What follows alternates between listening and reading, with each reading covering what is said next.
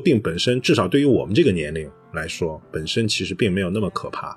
我是觉得呢，就是你会给身边的人会带来好大的麻烦，就是因为你一个人啊，你会连累无数人的。青壮年的人得到这种病呢，得病的过程中还是比较痛苦的，呼吸短促、不舒服、失去味觉、嗅觉这些不舒服的症状要比感冒强，这个是事实。但是呢，它的恢复呢也还 OK，我觉得一周两周基本上也没吃药，它就能恢复。就是如果一家人，我也知道，就是譬如说什么小区群里啊这种的。看着是挺闹心的，我也不想看，但是你不看谁看呢？就是那家里连个人都没有在群里面，完了大家都说要封楼了，你啥也不知道，到时候你就是饿死的人，那怎么行啊？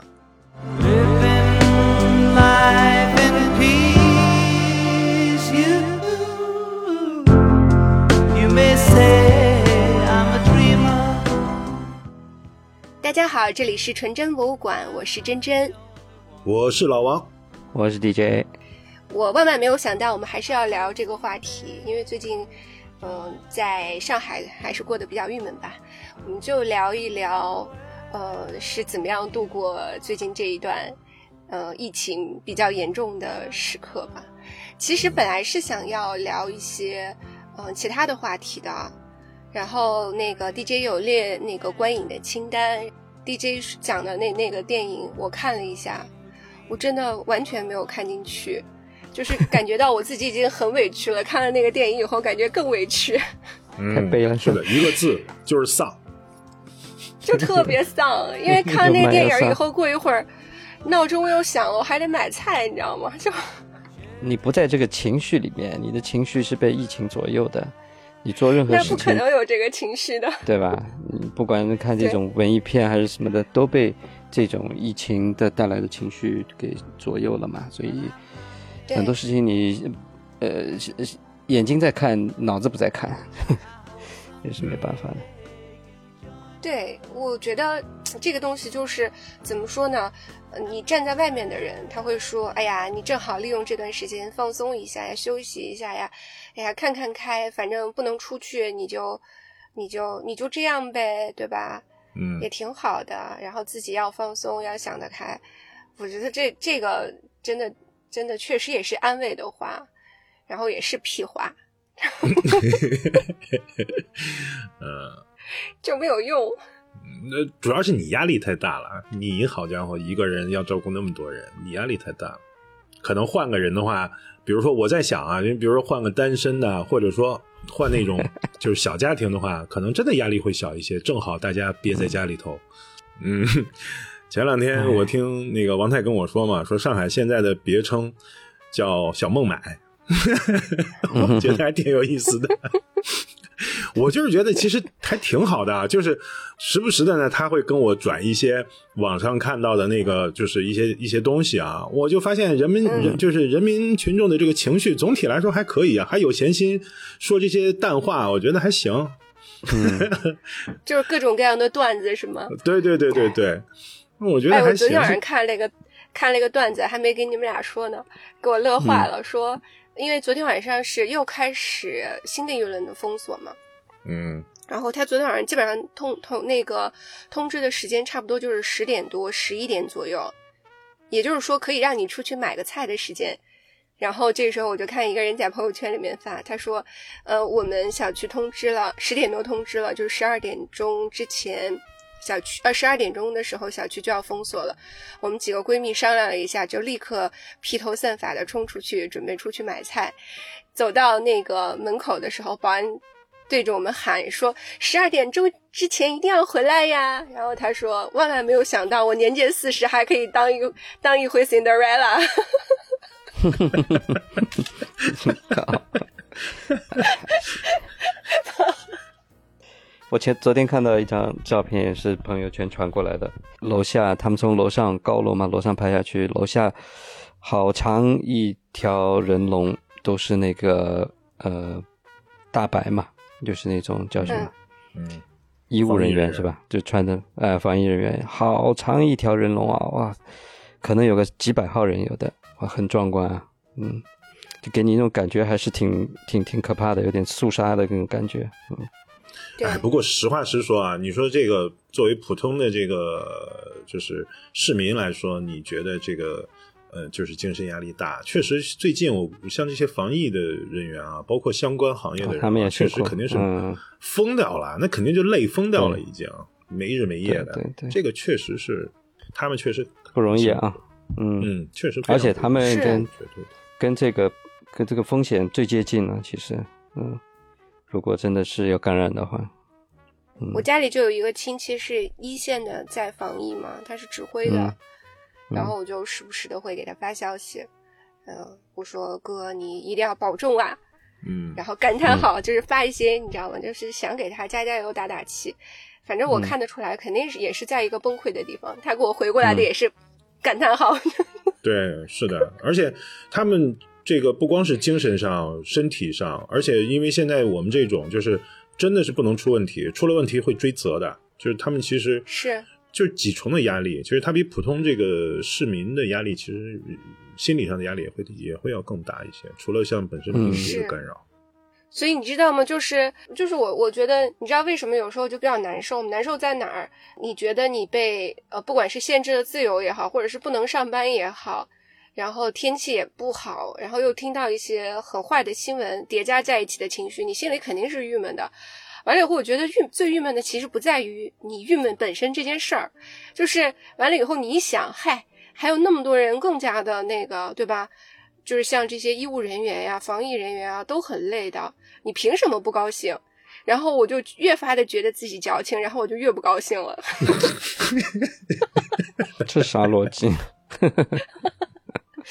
我就在想，我凭什么嗯可以不高兴？你不应该这么矫情。你晚上正常时间睡觉，然后也在工作，对吧？我也不是小商小贩，不靠这个吃饭，那你凭什么矫情呀？然后嗯，就觉得自己不应该矫情，你知道吗？好像好像我心情不好是一个不应该的事情，嗯但我确实也有心情不好的时候，所以这个是一个很嗯矛盾的点，嗯对我啊。我们采访一下在疫区里面已经更加水深火热的 DJ，你讲讲你在美国的心情，你应该比我们有经验。呃，不一样，不一样。我我觉得我刚刚是想说，你们现在经历的这个状况，有点像两两年前的美国的这个状况，就是周围的人一个个倒下了，你就觉得这个危险在一步步逼近，对吧？每天都有消息传过来。我记得很清楚，呃，两年以前，大概二三月的时候，美国刚刚开始，或者说中国刚刚开始吧，美国呃有那么一两例的时候，当时就都就就朋友圈华人这边有会传哦什么什么地方某一个区哎发现了一例还是两例，大家就觉得哦很可怕。那后来后来谁我没想到这个事情就变成哎周围很多人都倒下了，对吧？现在好多美国人见面就是问哎你感染了吗？我说我感染了，哦 OK 我也感染了，我已经三次了。他们这个都已经就就不当回事情了，已经。但美国人的这种所谓紧张感或恐慌感跟国内的还不一样。国内其实是真正感染人数是很少的，对吧？中国十几亿人，一天几千个，美国现在是每天三四万，都已经不当一回事了，对吧？前两个月，两个多月前，呃，我想今年年之，呃，差不多那个时间，美国一天多少？一百五十万呢？它不是有一个一波高峰嘛，对吧？每就看着它从从三四万到十几万，到四五十万，到一天一百，最高到一天一百五，多可怕、啊！嗯，真那个时候是真的挺恐慌的。那中国这么一点点人数，所以我说，其实国内真正被病毒感染的人是非常少的，相对来说啊，这比例来说是非常少的。他的这个紧张感是说你，呃，你不知道周围是一个什么样的状况，然后会有一些强制性的措施，你必须去呃接受一轮一轮的核酸了，对吧？要去配合嘛，所以这个是一个心理上的压力。那美国人的话，他就是你自己在家里待着了。他现在他们现在的状况就状况就是说，呃，政府发好多试剂盒到家里，像我家里就是小山一样一堆，都是政府白送的发到你家里。嗯你如果觉得感冒、咳嗽症状或者打喷嚏不舒服这种症状，你就先测，对吧？你在家里测，如果你测出来是阳性，那你肯定中了，那你就在自己找个房间居家隔离。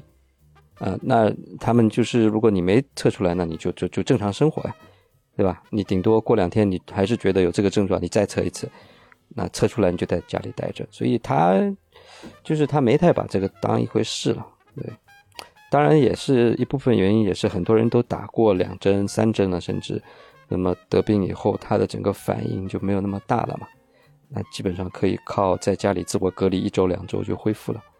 呃，我我知道周围大部分的人呢，就是通过这样子自己在家里检测完了以后，自己家里恢复，就就就就结束了嘛。所以这个这个恐怖的感觉是不一样的。嗯，嗯，哎，我就想问你啊，美国有没有出这个统计数据啊？就是不同的种族的这个感染率有没有、有没有统计这样的数字？我估计华人是不是应该是相对来说比例最低的？嗯，华华人是最低的，华人是最低的，真的有啊，他真的有真的有不同种族的统计哎啊。，有有不同种族的统计数据，有的，呃，按区域的也有，按种族的也有，这个这个那个呃，网上都可以查得到的。华人是最低的，那那你们猜也可以猜得到吧，对吧？黑人啊，这个西班牙裔啊，这种确实会比较高，他们确实这方面不太注重。一个是不太注重，另外一个可能是不是跟他们这个像你说的墨西哥，就是这个呃西班牙裔，就说西班牙语的墨西哥人啊，包括黑人，这个可能嗯和他们的经济条件也有关，就是他们即便想防护，可能也也也不好防护。我觉得主要还是一个观念的观念的问题，还有一点就是看区域，美国哪一个州的中奖率最高？你们猜猜看哪个？Texas 啊，德州嘛，啊？就啊，川粉嘛就脖子，最红的是吧？哎，红脖子嘛，川粉，川普的支持者嘛，就是他们这些人就是，呃，坚决不一方面打疫苗。知识水平、教育水平相对低一点，呃，蓝领工人啊这种阶层的。另外一方面就是，当然听川普的话嘛，不打疫苗，对吧？呃，可能川普自己都已经三针打完了，只不过就川粉的话，就就就把他把这种跟一种他的这个认同的价值观念啊、捆绑在一起了嘛，对，这个就没办法了。对是的，所以你到德州去，你是你戴口罩，人家会用一种很歧视的眼光看你的，到今天还会这样子。觉得你怂是吧？你这么怂，对对，没错。所以，中西部地区确实发病率比较高一点吧。嗯嗯说实话啊，我现在其实这个话肯定就只是代表我个人了啊。我倒是觉得呢，就是你说这个病感染啊，就目前看下来这个数据的情况呢，以及呃，就是这个这些说起来的一些症状，得病本身至少对于我们这个年龄来说，本身其实并没有那么可怕。我是觉得呢，嗯就是你会给身边的人会带来好大的麻烦，就是因为嗯你一个人啊，你会连累无数人的，就是你会造成你，比如说你整个社区，然后和你打过交道的人，那就更不要说家里了，家里人了，所有的人都会被折腾一遍，又是被隔离，又是被封锁。我觉得这件事情其实带给我的这个这个心理压力啊，其实远比那个病本身带来的恐慌，呃，要大。我觉得，就是你现我现在最最怕的就是你哦，有一天说我中了，我第一个想到的不是说，哎呦我会怎么样，我第一个想到的是麻烦了，我我身边的所有人都完蛋了，我把我给所有人都带来了巨大的麻烦。对对，所以我倒是觉得，呃，这一般呃青壮年来说得到这个病，照现在我在这边看到的情况，就因为周围得这种病的人还是比较多的，很多是我们认识的人。嗯青壮年的人得到这种病呢，得病的过程中还是比较痛苦的，呼吸短促、不舒服、失去味觉、嗅觉这些不舒服的症状要比感冒强，这个是事实。但是呢，它的恢复呢也还 OK，我觉得一周两周基本上也没吃药，它就能恢复，这也是一个一个至少还是一个比较 positive 的一个现象嘛，对吧？对老年人的话，确实因为有其他的这个疾病，或者说是身体其他的问题会会引发嘛，所以这个是另外一个事情嘛。我觉得其实就是一开始说的这个，就是有的时候啊，就像这个这个疫情这这一波来啊，说实话，以国内的控制，肯定还是少数人会得嘛。就是如果说真正说得病的话，那相对来说还是少数人。所以，但是呢，他对于这些其他的人来说，其实就是我们一开始说的，就是他带来的那个焦虑感啊，这个其实是最就是最大的问题。对吧？就是他会给带给你各种各样的这个焦虑，就像我们开始就是外面天天开着门，呃，就是开放的情况下，你也未必见得就是说你天天想出门。你觉得你其实你在家一宅好几天也很正常，对吧？对。但是呢，今天说不让你去了，你突然一下发现这个不行，这个好像 是有很多这个，就这个本身带来很多焦虑，我觉得。对。其实我这两年都已经习惯了不去公共场所或人多的地方，就是心理上已经形成这种自然条件反射了，对吧？看见人就躲吧，包括出门戴着口罩，嗯，会有这个反射。呃，而且，嗯，戴着口罩，甚至很多时候你周围都没有人，还是哎，感觉好像还是不想把口罩拿下来，就是已经习惯了。我就觉，我就突然想起来，这个就像那个时候，我记得疫情前，疫情前几年，就每次去日本的时候，日本人就特别爱戴口罩嘛，就是不管男，不管是男的女的，就特别爱戴，喜欢戴口罩。就就是说，好像口罩对于日本人来说呢，就是一个日常的一个东西，男孩不管是男的还是女的。然后你我在想，可能经过这一轮疫情以后啊，可能对于很多人来说。就是出门戴口罩也变成了一个，就是跟疾病没关系了。你可能口罩戴习惯了以后，它是不是会提供一种这种怎么讲呢？一种安全感，会给人提供一种安全感，会不会？对对对，心理上的依赖产生了。我那时候我就看日本那么多姑娘为什么戴口罩，后来我就听说有一个理由就是，嗯，她们没化妆，懒得化妆就会戴个口罩出门。我正要说，对。嗯，戴上口罩八十分，拿下口罩六十分。现在有个妆容就叫做半面妆容，就只画上半张脸。是啊，现在连手机都能戴着口罩解锁了，对吧？我觉得这个功能还是挺好的。嗯，是的，我就在想啊，就是假如说，呃，两周以后我们要封锁了，你这个时候，我我不知道你们，啊，我就会想，哎呀，两周以后要封了，那我可得把我的这个什么该看的书啊，什么该看的电影啊，我得好好准备准备，是吧？然后我得好好的把它把它把它看一看。结果没想到呢，就是你真被封在家里的时候，你就每天惶惶不可终日。对这些东西，其实你看不进去，然后你都不知道你干了些什么，这个这个就每天焦虑的不得了，这个日子就这么混过去了。你也会有这种感觉啊？我以为你你是可以一直看书看下去的呢。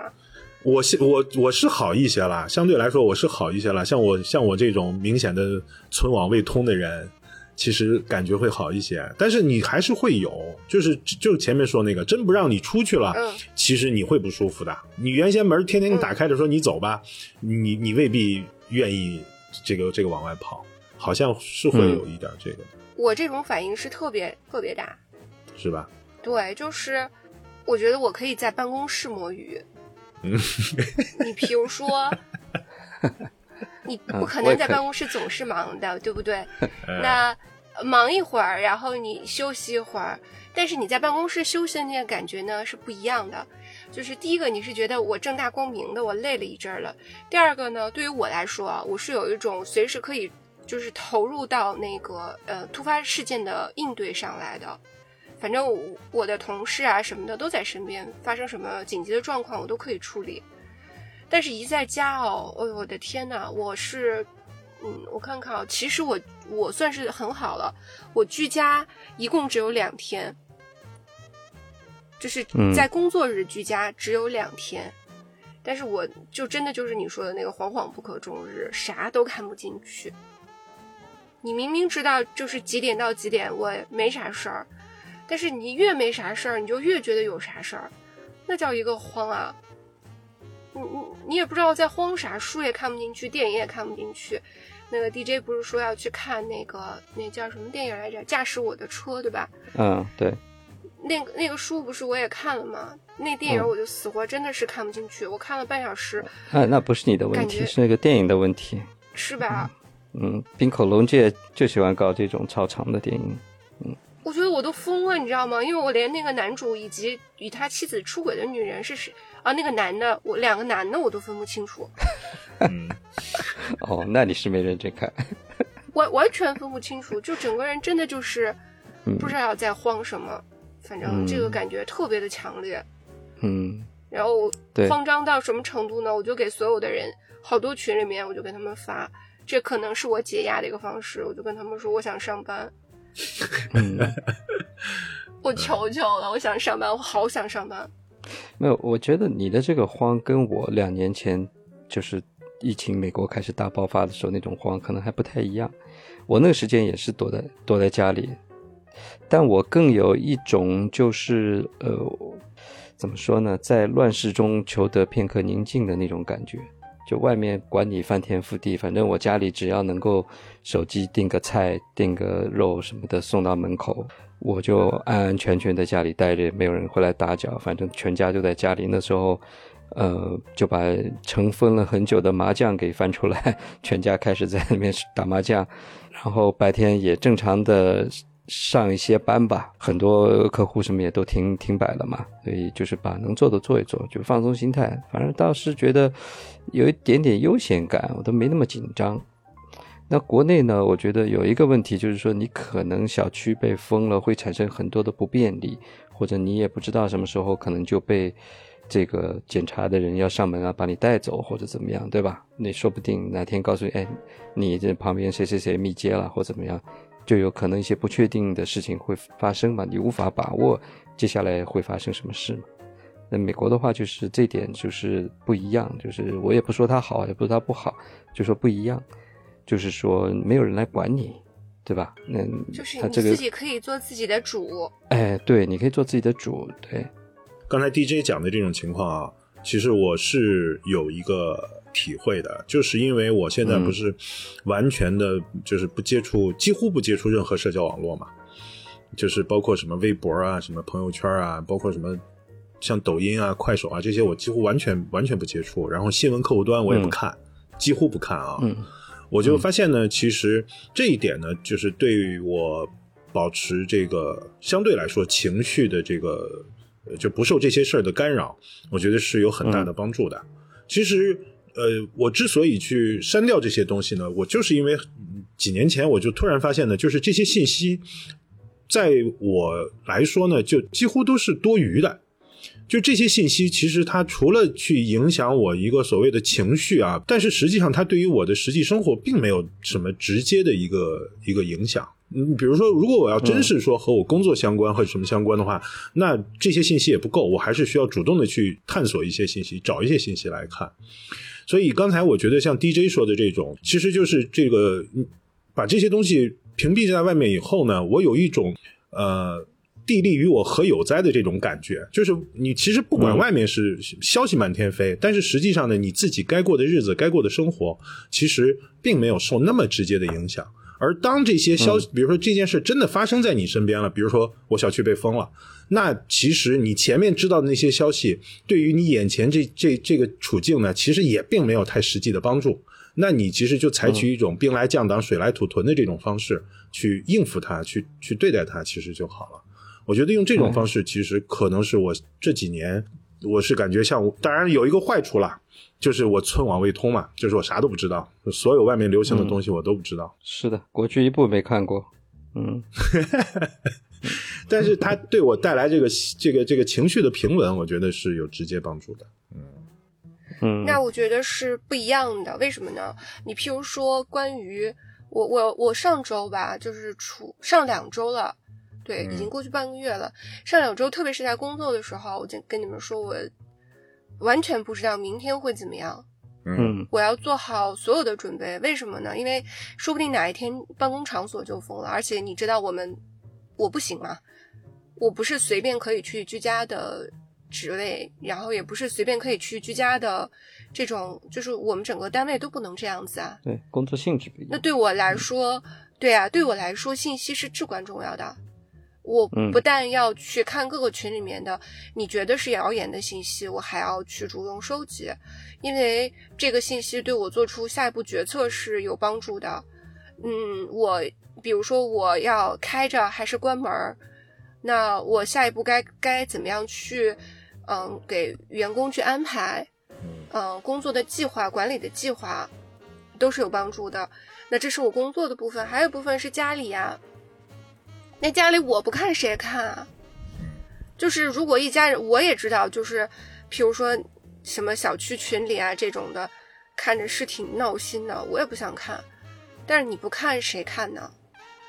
就是那家里连个人都没有在群里面，完了大家都说要封楼了，你啥也不知道，到时候你就是饿死的人，那怎么行啊？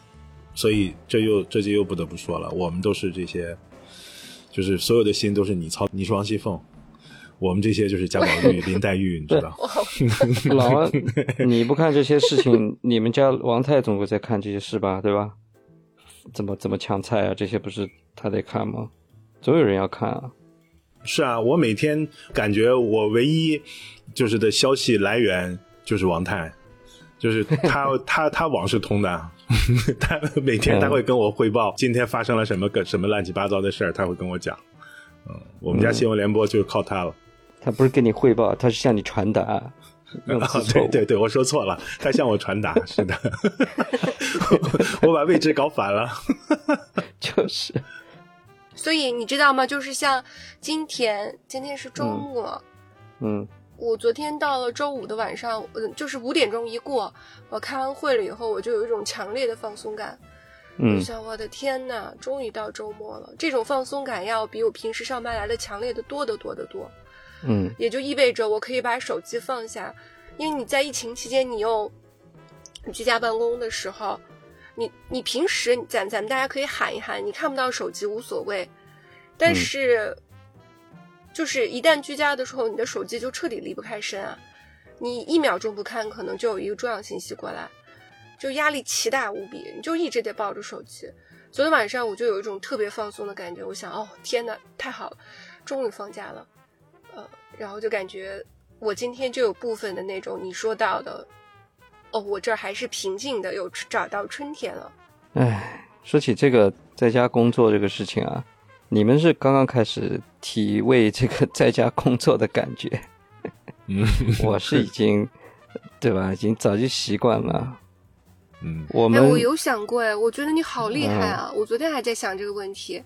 嗯，你是怎么样天天在家居家办公的？没有，我我还不是我还不是光一个在家办公的问题，而是整个团队天天南地北，隔得又很远，在不同的地方嘛，对吧？美国这一摊，然后加拿大那边一摊，然后多伦多那边还有销售，反正就是天南地北的这样隔着呗。反正大家都是通过一些，比如说呃沟通软件了，呃微信是我要求他们每个人必须装的，对吧？嗯，主要还是因为跟国内沟通这个需要微信嘛，那。企业内部的话，我们是用那个 Slack 嘛，有一个叫 Slack，嗯，Slack 的话可以打电话，哎，这个你就可以打字，可以传信息、图片、文件。Slack 好像是微软的吧？现在啊，是是，它现在被微软收购掉了，是吧？它之前应该不是微软的，对，然后还可以抄起来就打一个打一个网络电话，这还挺方便的，对，还是靠这些工具吧，嗯。你作为一个老老板，你看到他们不在的时候。你看不到他们的时候，你不慌张吗？不慌张，你能看到他的表现就行了。一开始当然也会有这种，哎呀，怎么管不了了，对吧？他不在你面前，你管不了。不过对我来说相对还好，因为我从一开始就是美国、加拿大两个团队嘛，互相协作、互相分工、分工协作的嘛，所以也比较习惯吧。那至于说，我就告诉你吧，他能能做事啊，会做事、肯干的人，他就是会肯干。对吧？爱偷懒的人，你看着他，他也在偷懒。我公司有几个人，我就知道他们，你不用盯着他，对他，他肯定在做事的，没问题的。到了晚上，呃，八九点，有的时候你要找他，你随时抄起电话都可以找他，因为他可能都还在工作，就是你不用去盯他的。但有些人就是说，有些人就是 你看着他坐在那里，他脑子不在那里，你知道吧？所以这个就是看员工了，就还是看人了，你对于对人的这个信任程度吧。我们第一轮回家是二零二零年三月，我还记得二零二零年三月，呃，疫情刚刚起来，我马上就说全部人回家，公办公室留一个仓库，一个一个 office 两个人，其他人会计什么采购全部回家，销售全部回家，嗯，然后在那边待到了差不多二零二零年底，二一年，呃，回来一段时间，嗯，也是也是断断续续的，回来一段时间又回去，然后到今年，就是前几个月上到一百五十万的时候，马上发了通知，全部人继续像上次一样继续回家，大家都已经习惯了，就是手手提电脑一拿就回家，换个地方办公而已嘛，然后公司系统都是都是 cloud 登录嘛，所以不影响嘛。其实 Office 都已经不重要，有就是 Office 变成一个偶尔可能需要呃开个团队的会议啊，对对，一个一个场所，后面有个仓库要管理一下这些，完全可以实现这种所谓远程办公了嘛，无所谓的都。我想说的就是，可能这个也是跟首先第一个不同的行业可能也是也是不一样的。你就像嗯我做的这一行，尤其是之前就是我做的像这个就是 IT 在一线工作的时候啊，那确实啊在不在 Office 里面，其实确实差别不是特别大。反正你就在办公室里面，其实你也是对着电脑，也是不和人沟通，你就是 coding 嘛。那其实相对来说就是，但是我自己的体会呢，就是这个线上啊，好像还是不能替代线下的，就是人和人在一起的那种感觉。就像真真刚才讲的，比如说我们在那个茶水间遇到的时候聊聊天儿，哪怕是啊说点和工作不相关的啊，就是那种人和人之间的这种磨合，那种团队在一起的感觉。还是不一样的。你就像这种远程办公，那大家只是说我们今天是要开一个线上的会议的时候，那真是那那是因为有事儿了，就只是在说事儿。但是人和人之间的那种关系，它就没有了，它肯定无法保持了。我自己是觉得是，好像还是还是不一样的。所以有的时候你看到了，你在线下看到那个真人的时候，还是会有一种亲切的感觉的，就是好久没见了，嗯。然后见到以后，还是会有一种哦，终于大家死里逃生又又聚在一起的感觉。嗯。有，我这两天好团队里面好几个人给我私信我说，老板，我我想回来上班，我求求你了，对呀、是，就是被逼疯了在家里。是的，是的，以前都没发现办公室友谊这么珍贵啊。真的，对啊真的，真的，真的。就比如说大家一起中午一起出去吃个饭啊，就是那种啊，他那种放松的感觉。和你自己在家里可以穿着睡衣，你想着可以可可以躺着，可以坐着，可以卧着的那种感觉是完全不一样的。就跟真真嗯前面讲的、那个，这个带薪摸鱼的这个感觉是完全是不一样的。那是，而且而且你的同事又不会给你甩脸色，对，嫌你的午饭点的不好吃。因为我本身是在家工作已经很久了，其实我二零一零年开始就是在家工作了，二零一零年哦到一四年底、这个整整的五年，我是全部在家工作的，因为我当时在呃一个科技公司总部是在湾区嘛，在硅谷那边嘛，然后我属于是属于是 outside 的人员嘛，那我基本上就不需要。去去总公司的，一年去个一次两次最多了，述职一下。开个会，然后、嗯对开个会，然后那时候管我的老板在多伦多，也是比我们早了三个小时嘛，所以我基本上下午三点以后他也不会来找我了，所以就是 就是很自由了，嗯，所以比较习惯这种远程工作的状态吧。嗯我大概刚工作的时候啊，就是我几乎都不休假的嘛。我们以前聊过，就每天就是、就是上班上班，然后开始是在一线 coding，后来是带项目，然后后来是管部门。呃，我就觉得就是人是不可以没有工作的，然后人是不可以没有个地方上班的。就是我在前面就是刚刚开始工作那头几年里面，然后后来呢，就是呃，我那时候我第一次辞职，然后准备开始创业的时候，就是辞职，然后到我第一家公司开起来，就是所有的注册手续办完，办公室租好，那个中间啊，整整大概空闲了有将近呃小半年的时间，就是、那一下子就没事儿了，天天在家待着，然后我才突然一下意识到，就是原来这个不工作也挺美好的。就是在我之前从来不可想象，就是人不工作这怎么行呢？就是日子怎么过？且不说你的收入啊，不说收入问题，就是这这每天这时间该怎么打发？然后我突然一下发现，就是那半年突然给我意识到，哦，原来人是可以有另外一种生活方式的，就是我可以每天不去办公室，我每天在家睡到自然醒，也挺舒服的。嗯 就是那半年给了我这样一个体验。你对啊，你这个跟在家办公还是有点不太一样，你是在家休闲嘛，对吧？我我倒是还真没有过一天的这个所谓的 gap，也不说 gap year 了，我连 gap day 都没有过。我从毕业到现在，嗯，没有过一天的这种不工作的状态。我都是上一个工作完了，下一个工作周一开始就是马上就报道，中间没有停过的。我的天嗯，哪！包括嗯包括自己创业也是，就是在提交这个辞职以前，我这边项目已经开始搞了嘛，搞了两三个礼拜了嘛。那嗯交完以后，我就马上全身心的就扑到这件事情上面来了，所以一天停止中间的 break 都没有过。嗯那这是你刻意为之呢，还是说是你觉得就是自己不能停下来，还是怎么样？哎，一开始的时候是因为身份的关系，你没有办法，你要维持这个、呃工卡啊这些，对吧？呃，你没有办法给自己这种所谓的空闲的时间嘛。到后来就是创业了以后，那你就没办法了。那你哦你一旦你一旦开始创业上了这个贼船，不管你是赚钱还是不赚钱，你都是很痛苦的，所以就就没停过呀，是啊。所以只能说，呃，偶尔找一点时间自己去旅游一下呀，或者是呃放放几天假呀这种的，对吧？唉，我这个世界是真的回不去了。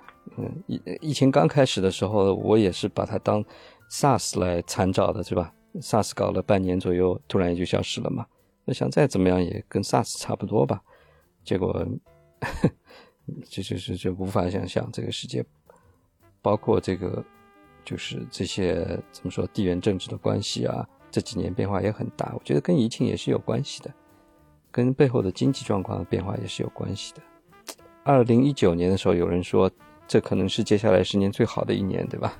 好像当时有这么一句话挺 挺流行的。嗯，靠，这我不知道这句话谁说的啊，这家伙还真是挺厉害的。当当时这个流传出来的时候，不是不是说那个，就是那个号称穿越回来的人说的吗？在豆瓣上发帖的。哦，什么 K 什么 KFK 什么的，是 K 对对对对对对对，就是他，号号称是他预言的嘛。然后那整篇呢里面其其他我都记不清楚了，但是这个这句话啊应该没错，应该是他哦说，的。对，应该是他说的，对对对对，我也印象嗯起来了。嗯，因为二零一九年我也过得不是太好，然后我就想，我嗯靠，还能比这个差，还能差到哪里去？然后他就真的，嗯，呃，就是 DJ 刚才讲到说这个世界再也回不去了啊。其实我就是在两年前的也是这个时间，就疫情刚开始，那时候不是嗯全国都处在一个封锁的状态嘛，闲在家里头。嗯然后我记得那那那那段时间，我刚好是把家里的那个就是茨威格的那个《昨日的世界》，我拿出来重新看了一遍。我觉得那个就是，我觉得我当时都是带有预言性质的。就是茨威格那个预那个《昨日的世界》呢，就是他在回忆就整个欧洲的黄金时代嘛，就是一战以前的那个欧洲的那些璀璨的那些人物，你知道，就是他在回忆那个黄金时代。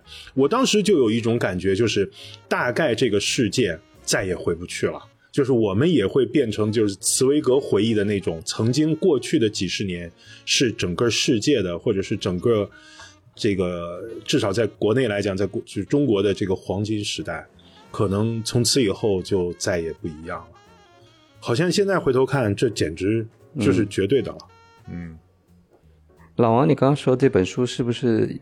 呃，我记得他有一本书叫《人类群星闪耀时对对对对，这也是茨威格的。嗯，是的》，啊，不是同一本是吧？嗯嗯，他那本书不是同一本，那是另外一本。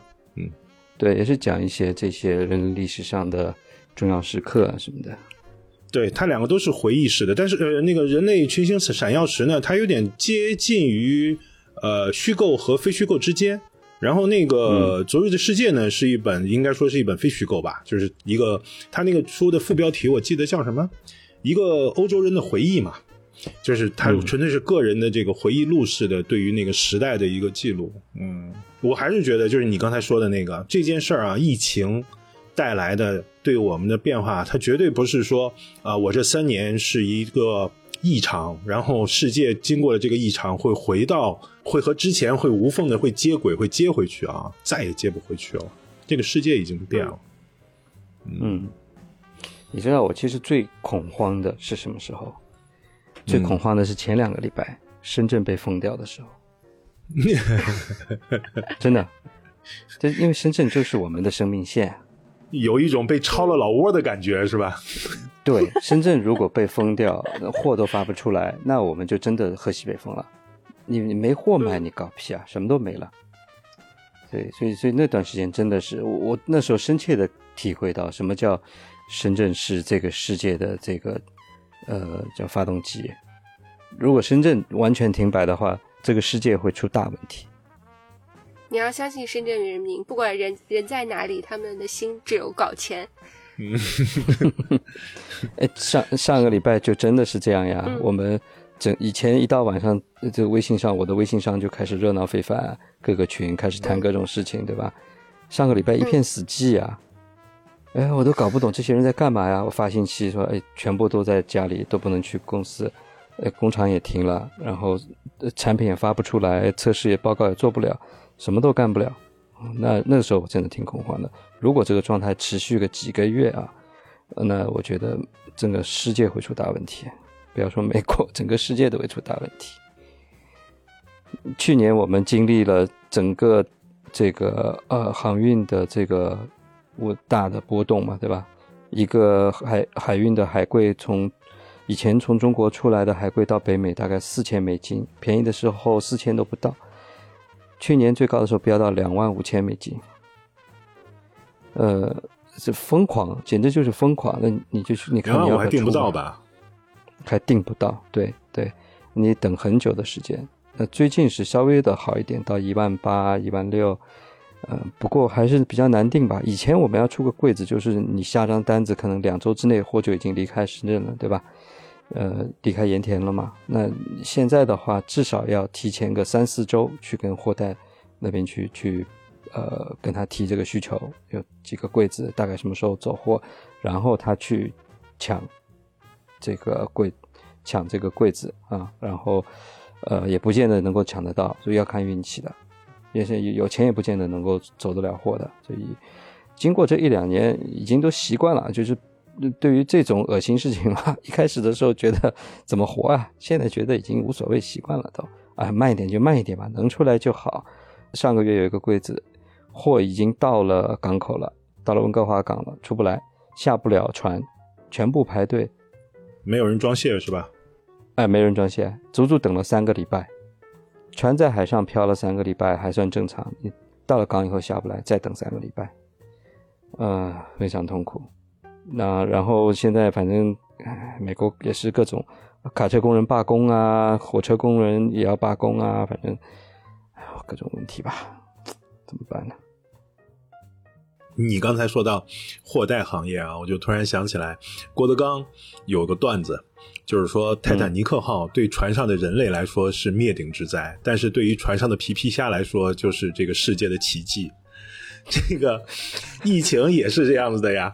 对于这些，对于你们这些货主来说是灾难，但是对货代来说简直了。我我前面听说，就是这货代在这个整个疫情期间赚疯掉了。就是说，这十年来、十几年来没有遇到过这么好的行情，就是坐着躺着就能就就是日进斗金。他们就是泰坦尼克上泰坦尼克号上的皮皮虾，我告诉你，就是。一天赚一栋房子，哎，呃，哎，那你们最近在家都干什么来着了？除了煮饭吃工作，我感觉啊，一天，特别是像我们家人口多，一天做完三顿饭就没有时间了。真真做了几次那个核酸了？现在我很惭愧啊，我只做过一次。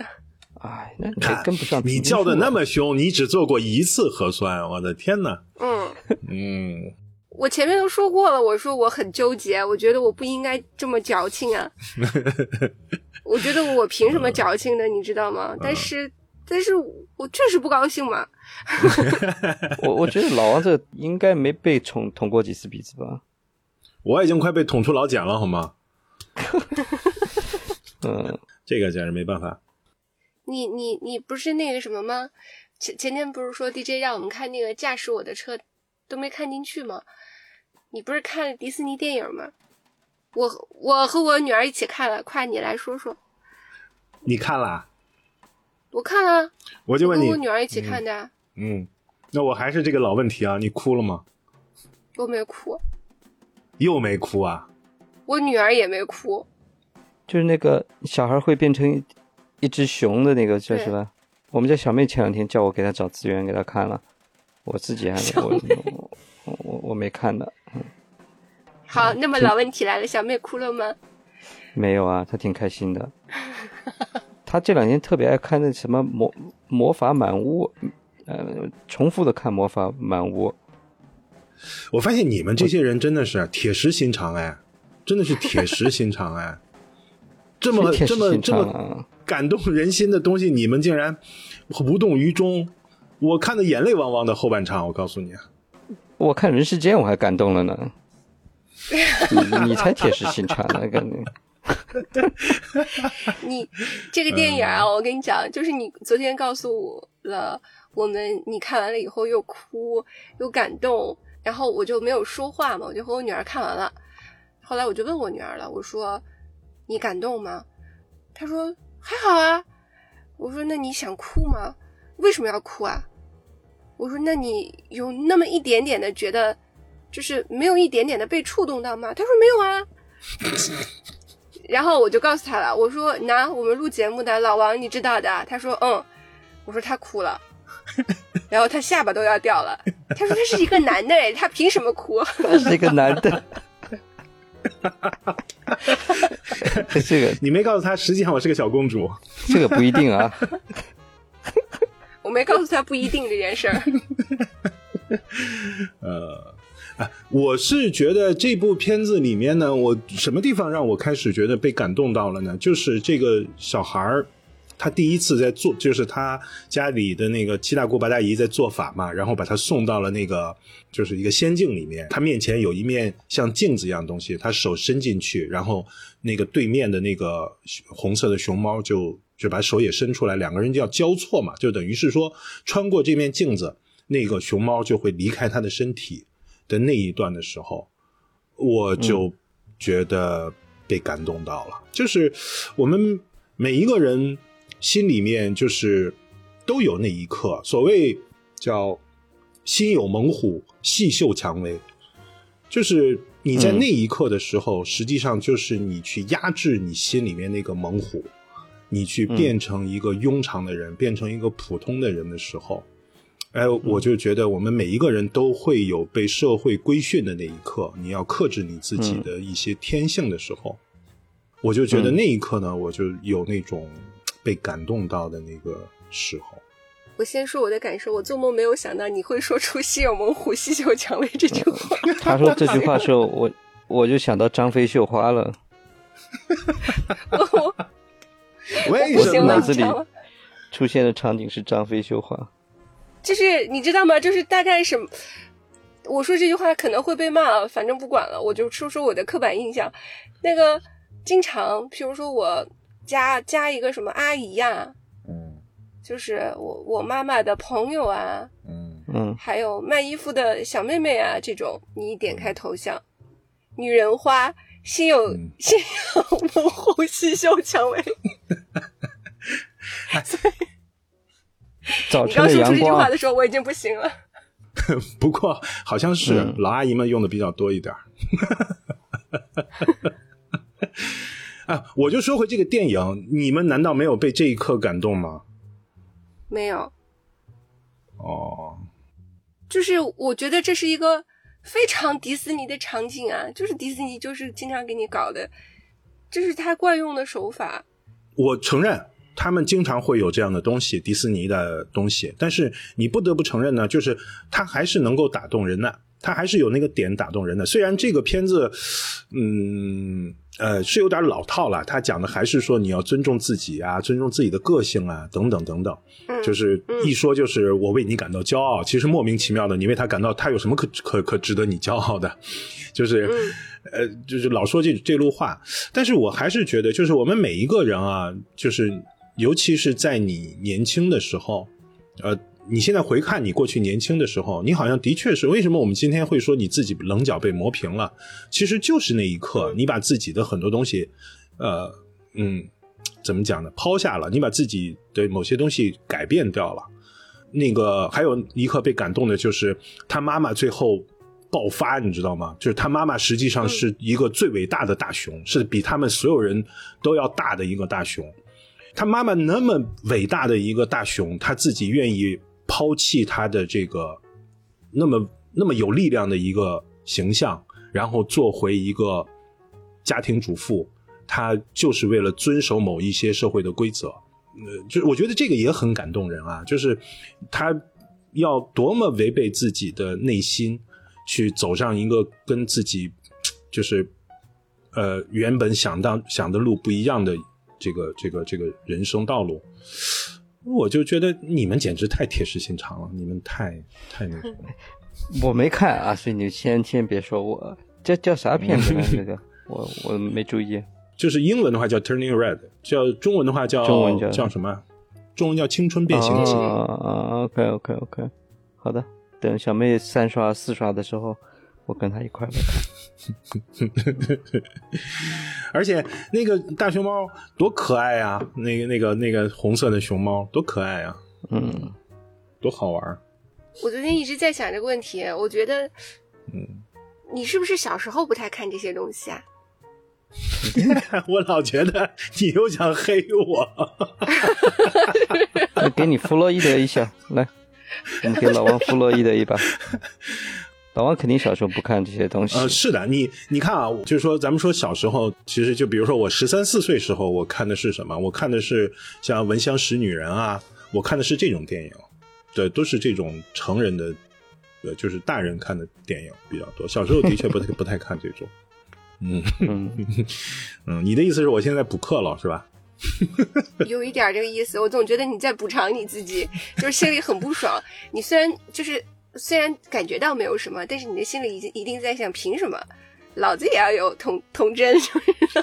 嗯嗯，或可或许吧。如果真找个咨询师来给我分析一下的话，或许吧。嗯，我我我已经看得很认真很认真了。嗯。我就在想，我因为我前两天不是也比较郁闷嘛，然后你说这个还可以治愈，我想那我好好的看一下，让自己开心一下。嗯，我努过力了，可能确实比较粗糙。哎，至少很放松吧？至少看这个片子，中间有一段我哈哈大笑。嗯，你也没有啊？不会吧？就是我，我昨天晚上看到你说的哈哈大笑那个阶段。嗯，我在和我女儿在在一起嘛，然后那个他就去，他就在看了，我看他看的还比较带劲。我那阵手机闹钟又响了，又到我抢菜的时间，抢菜时间到了。嗯，对。嗯，好吧。那你们最近看什么了呢？我最近，我刚你说到这个儿童类电影，我最近看了一个就是失之愈合的电影，叫《奇迹》嘛。嗯，还是还挺挺好的，我觉得这个片子拍的挺好的。它就是它的就是很典型的失之愈合的这种风格嘛，慢悠悠的，没有太多的冲突，很生活化的这种讲故事的节奏嘛。他讲一个小孩儿，小男生跟他的妈妈呃一起搬到鹿儿岛，因为他妈妈跟他爸爸吵架了吧，嗯，然后呢就分开了，然后他爸爸带着他的弟弟。住在大阪，然后他跟他妈妈呢到鹿儿岛，然后到鹿儿岛以后呢，因为鹿儿岛这地方有活火山嘛，所以火山灰很多，呃，桌子上、地上都是灰尘，他就经常得擦呀什么的，他很烦，所以他就他心里有一个愿望，他就说我希望火山爆发，这样的话我们就会搬回大阪了，对吧？然后他的朋友就提醒他说，如果火山爆发，那我们这里很多人都会死掉哦，嗯。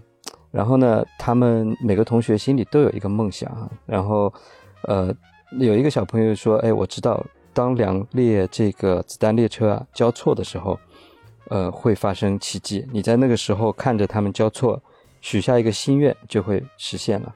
结果，那个他们每个人在子弹列车交错的时候呢，都许下了心愿。有的小朋友是他的宠物狗死了，所以他就许愿说他活过来。”有的小朋友说我许愿我跑步要跑得更快，然后就是他在那个时候突然犹豫了，他没有许愿，你知道吧？结果人家问他，那你许愿了没有？他说，嗯，我没有许愿。就是因为他的愿望就是要火山爆发嘛，可是他在那一刻他又想到，如果真的爆发，不是很多人要死嘛？那他就他有点沮丧，因为他觉得他跟他弟弟可能再重新见面就比较难了嘛，因为这个愿没有许出去嘛。所以呃，反正是挺生活化的一个电影，然后呃，蛮还蛮好看的，我觉得还蛮好看的。对，石之愈合的片子基本上嗯都还挺好看的吧，至少。不管它是这种文艺文艺的，还是比较生活的，反正都可观赏性还都还可以，我觉得。嗯，这个这个片子你那天说了以后，嗯嗯，我没有看的一个很大的原因是我看到了石之愈合导的，嗯，啊不会太节奏不会太慢，不会太那种的。对对对，我就在想，哎呀，可能又是那个调调，我就不想看了。但是你刚才介绍完这个。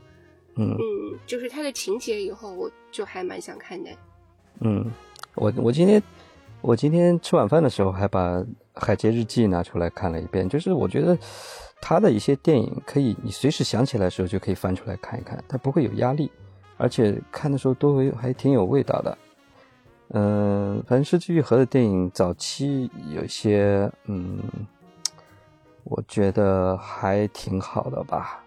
对，驾驶我的车呢，还是看看原著吧。村上的原著还是还是不错的。这这个这是本新的小说吧？什么驾驶我的车？我怎么从来没听说过？嗯，不是新的小说，这这个是选自村上的那本呃没有女人的男人们。哦，就是他那个短是那短篇小说集是吧？对对对。哦，那那本书应该有有几年了，我印象，嗯嗯，四五年可能有了。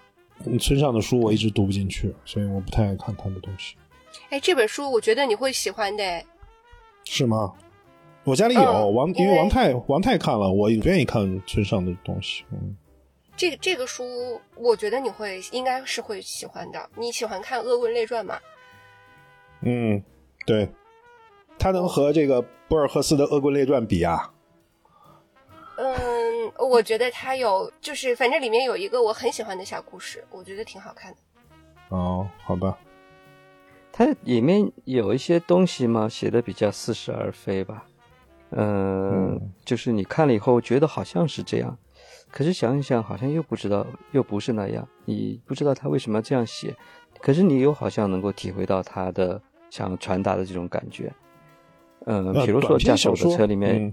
嗯，短篇小说都是这个调调的，对吧？对，是的。哎，比如说驾驶我的车里面有一个情节，就是说他在嗯讲一个故事，一个女的她在跟她的就是老公吧，呃亲密的时候，她就跟他讲一个故事，呃，那就说有一个女生潜入到他的这个暗恋对象的家里，在周围空无一人的环境里。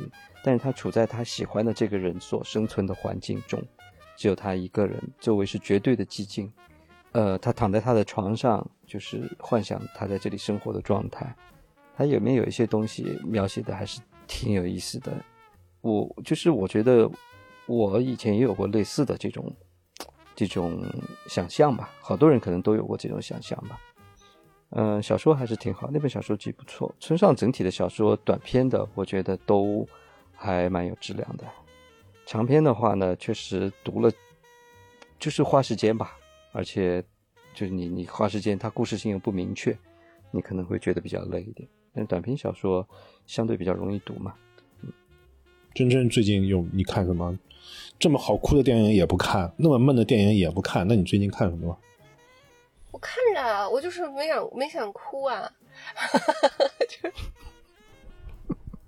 实在实在没有找到哭的点，我想想，我最近我最近反正就是不踏实吧，心里看书也看的是比较简单的书，嗯，之前跟你们说过，把那个书上的男爵呀，然后还有什么马可瓦瓦尔多，对吧？嗯嗯，还有就是刚才 DJ 说的那本村上的小短短篇小说集看了，然后呃，人类群星闪耀时，哎，我最近在看。嗯，这个不错。嗯，对，然后书看了这些，我看看我电视在看什么。我最近确实不知道我在干什么。电影 我好像挺想去看什么，我想《神奇动物》要上映了，然后《新蝙蝠侠》也已经在上映了，我还挺想到电影院去看的，现在好的也去不了了。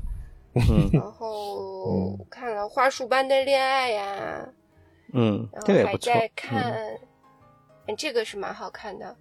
然后看了那个《了不起的麦瑟尔夫人》，因为之前我是就是挑着看了那么一点，看了一些他著名的片段。呃，这几天我也不知道我想干什么。那个片子不是它整体的风格都还挺明快的，时不时的还会出现他和爵士乐队在一起的，就是这个场景。就譬如说，他讲了一段那个脱口秀以后，他就突然到下面去吃，呃，去吃东西了。然后别人说：“哎，等一下，你上面那个 trail 你还没有介绍。”嗯，然后台上就有三个黑人，我就觉得还挺有意思的。那个片子的背景，因为是在就是在六十年代吧，就是爵士乐鼎盛时期嘛，那个时候爵士乐还是主流音乐，所以他不可能脱开爵士乐的。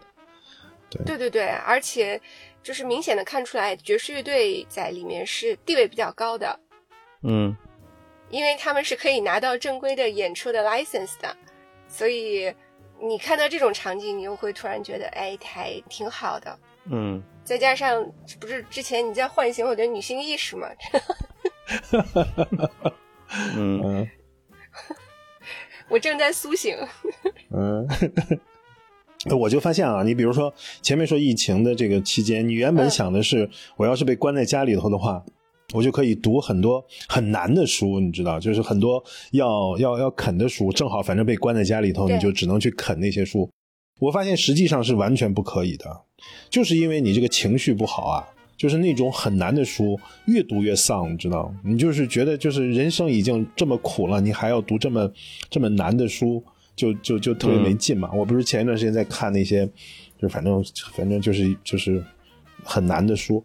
我最近这两天闲下来的时候，我就发现我就开始看各路小说，你知道，就是我跟你们推荐一个，就是那个谁，石黑一雄的有一个呃有一个短篇嗯小说集叫《小夜曲》。嗯它是用了五个和音乐相关的小故事组成的一本书，啊、五个五个故事。它第一个故事就是呃，就和那个呃 Chad Baker 那个 I Fall in Love Too Easily 和这个曲子有关，就还挺有意思的，就全是和音乐相关的，和一首曲子相关的。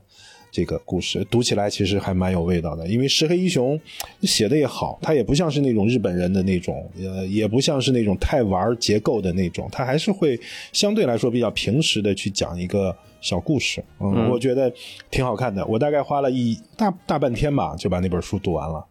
嗯，味道蛮好的，听个小曲儿，然后听就是翻一本这样的书啊，还蛮蛮有意思的。嗯我们可以专门整理一一期节目，老王必哭电影系列。说到这儿，说必哭啊！你们第一次这个这个这个，比如说读书或者看电影的哭的时候，你们还记得是什么电影或者什么书吗？还真不记得了。不记得啊，嗯，你有记得啊？我就记得，我很我很记得，我记得我就是读那个王朔的那个《我是你爸爸》的时候，那小时候了，嗯。那时候我大概上高中吧，初中还是高中，嗯，我第一次读到那个王朔那个小说的时候，我就哭了，我就流下眼泪了。我觉得哭点在哪里啊？他不是哭点，他就是有那种就是父子之间的那种对抗嘛，就是嗯。就是那个，我就是读到那个的时候，我是有被也也不知道是被感动了还是怎么样了，反正就是那个是我印象很深的，我第一次读书读哭了，是读那个，嗯，那个时候还小。不是小说，那个时候还没有电影，不是，后来我是说，我说嗯。电影呢？哭的电影呢？影啊。妈妈再爱我一次，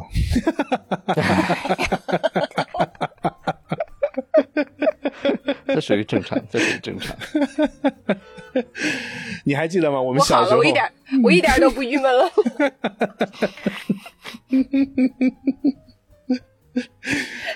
嗯，就那个世上只有妈妈好，好像就是这个电影出来的吧？对对，就这首歌，是，对，对 嗯，我倒还真想不起来了，我看什么电影哭了。前段我还看了一个片子，还不错。这个片子我觉得不会太闷，挺大家可以看看。不过有一点是有点丧啊，就是对不起，我们错过了你们。你你看的片子都丧，我感觉。这个是一个英国片，你能不能跟我说一个说一个阳光一点的？阳光小美女，是个阳光？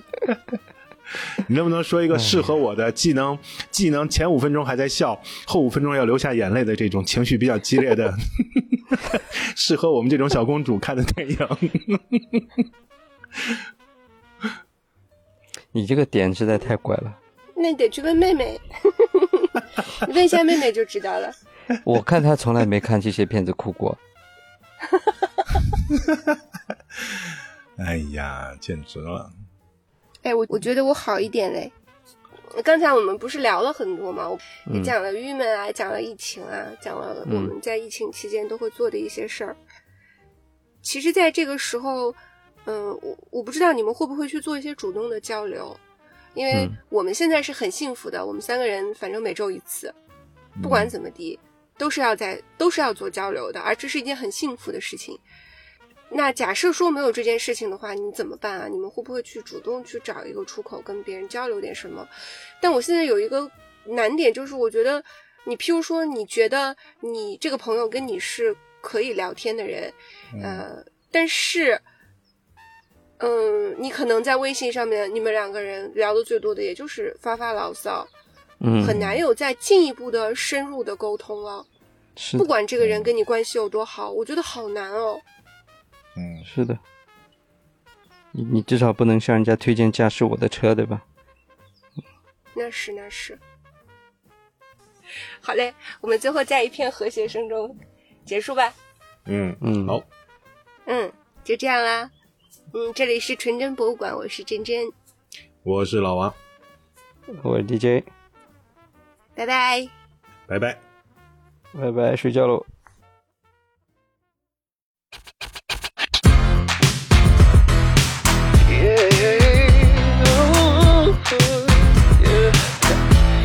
I never met nobody like you. Had friends and I've had buddies. It's true, but they don't turn my tummy the way you do. I never met nobody like you. Oh,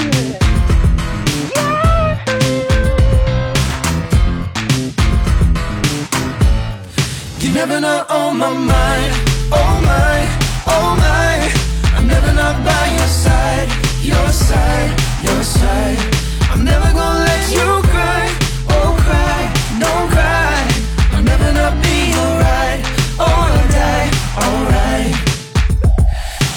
Call it what it is, it's a masterpiece. Got a whole lot of love for them city streets. Tonight is the place to be. Got a big boombox and a new CD. Come on, everybody, let's tear it up. If you want mad skills, you can share with us. I want everybody to stop and stare, and you know why it's me. Woo!